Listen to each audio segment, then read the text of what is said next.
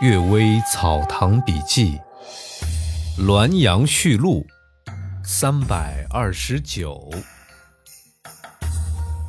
门帘，门帘从唐代末年就已经有了。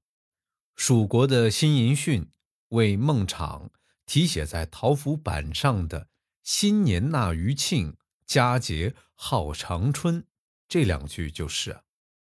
不过呀，现在。用红纸书写和以前不同罢了。我的同乡张晴兰共生，除夕时自己在门口题写一副门联，说呀：“三间东倒西歪屋，一个千锤百炼人。”刚好啊，有个打铁匠请彭信甫写门联，这彭信甫呢就顺手把这两句写上。送给了打铁匠。两户人家房子相对，看到这两副门帘的人呢，没有不笑出声音来的。张晴兰和彭信甫本来是辛酉年拔贡生的同榜，情谊呀是相当深厚，却因为这件事情有了误会和隔阂。凡是戏弄别人都没有好处，这便是一个例子。还有一件事儿。董曲江前辈喜欢开玩笑，他家乡有位送葬演戏的，演戏的人请曲江先生给戏台题个匾额，曲江给他写了四个字：“吊者大悦”，一线都相传成为画饼，以致啊这个人恨他一生，有次几乎被这个人陷害。后来董曲江也十分后悔，曾拿这件事情来劝诫朋友。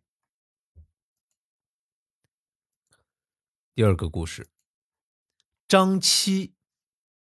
董秋元说，有个人啊叫张某，这年轻时就担任州县的幕僚，到中年时估计已经留足生活费用了，就回家闲居，养花种竹，自得其乐。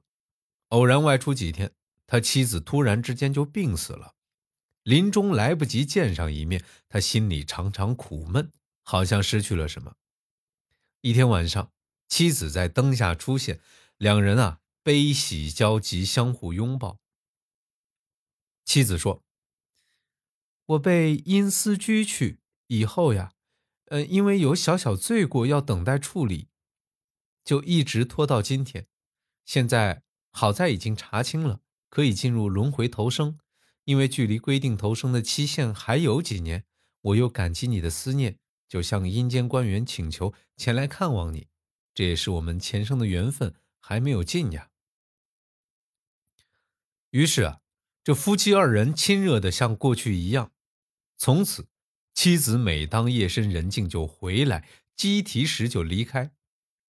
妻子热情柔顺的情谊比以前更加浓烈，但一句也不问家务事，也不大过问女儿的事儿，还说呀。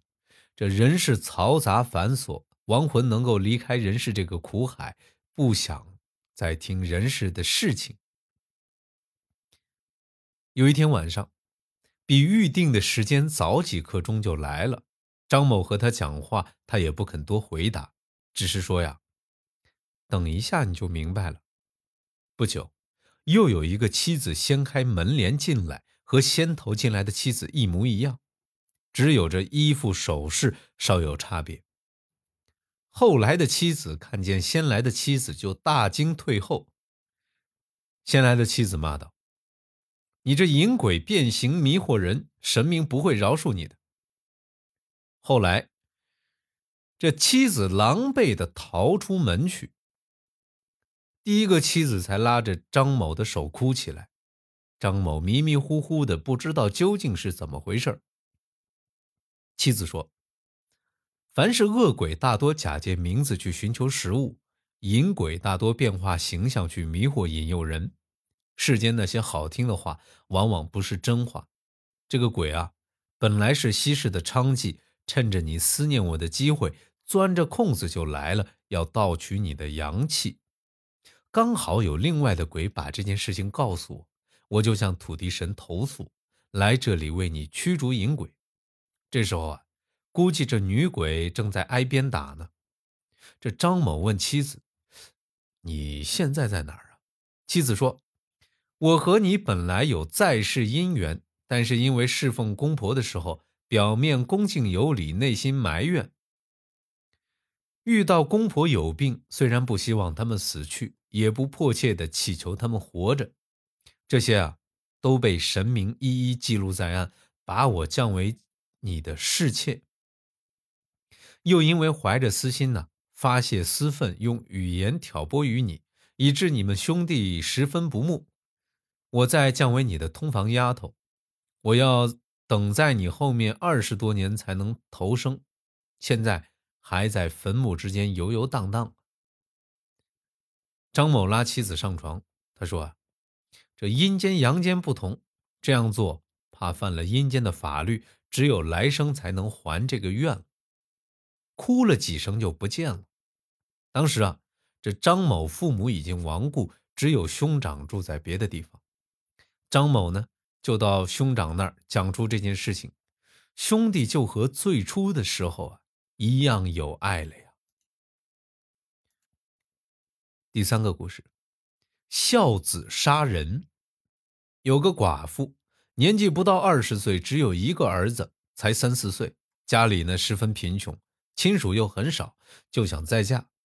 这寡妇长得很漂亮，有个表亲某甲偷偷的派个老太婆来劝说她，说呀：“按礼规，我没有娶你的道理，但是我思念你已经到了不思睡眠、不想进食的程度。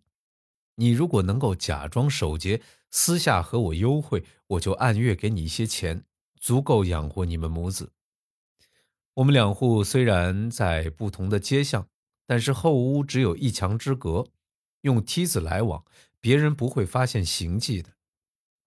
这寡妇受某甲甜言蜜语的欺骗，就和某甲共同生活，和妻子一般。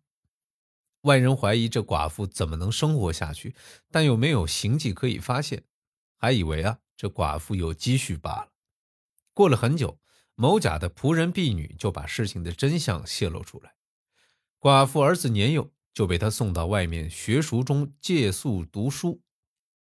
儿子到了十七八岁，也听到一些传言，常常哭着劝告母亲。这寡妇又不肯听从。有时啊，这寡妇和某甲坐在一起，做出亲热的样子，故意让儿子看见，企图堵住儿子的口。儿子十分痛恨。就在白天冲进某甲的家，用刀刺某甲的胸部，这刀锋从背后穿透出来，然后以借债不遂，反被某甲加以轻薄，怒气激动，以致杀人为供词，向官府自首。官员调查了真实情况，千方百计的开导他，他就是不肯讲出实话，最后啊，以故意杀人罪抵命。乡下邻里十分可怜他。热心的人想在这儿他的墓前啊立个石碑予以表彰，就请老前辈朱梅芽为他写碑文。朱梅芽在前一天晚上做了个梦，梦见这个儿子神色悲惨沮丧，对他拱手而立。到这时候，猛然醒悟说：“这个石碑不必立了，碑文不写实际情况，那儿子只是一名凶犯，有什么好表彰的？”写上实际情况，那么表彰了孝子的名声，刚好伤害了孝子的感情，这并非安定他灵魂的办法呀。于是，这朱梅牙极力阻止立石碑这件事儿啊。当天晚上，又梦见儿子向他行礼才离去。这个儿子甘愿牺牲自己去报复仇，又不公开母亲的错误，以免羞辱父亲，可以说。是善于处理人伦之间的变故。有人说呀，断绝祖宗的祭祀，祖宗会痛苦的，何不等生下儿子之后再干呢？这是讲理学的专家的话。对别人的要求无穷无尽，就不是我能同意的了。不得不说啊，这个封建礼教害死人啊！祝各位早安、午安和晚安，感谢收听。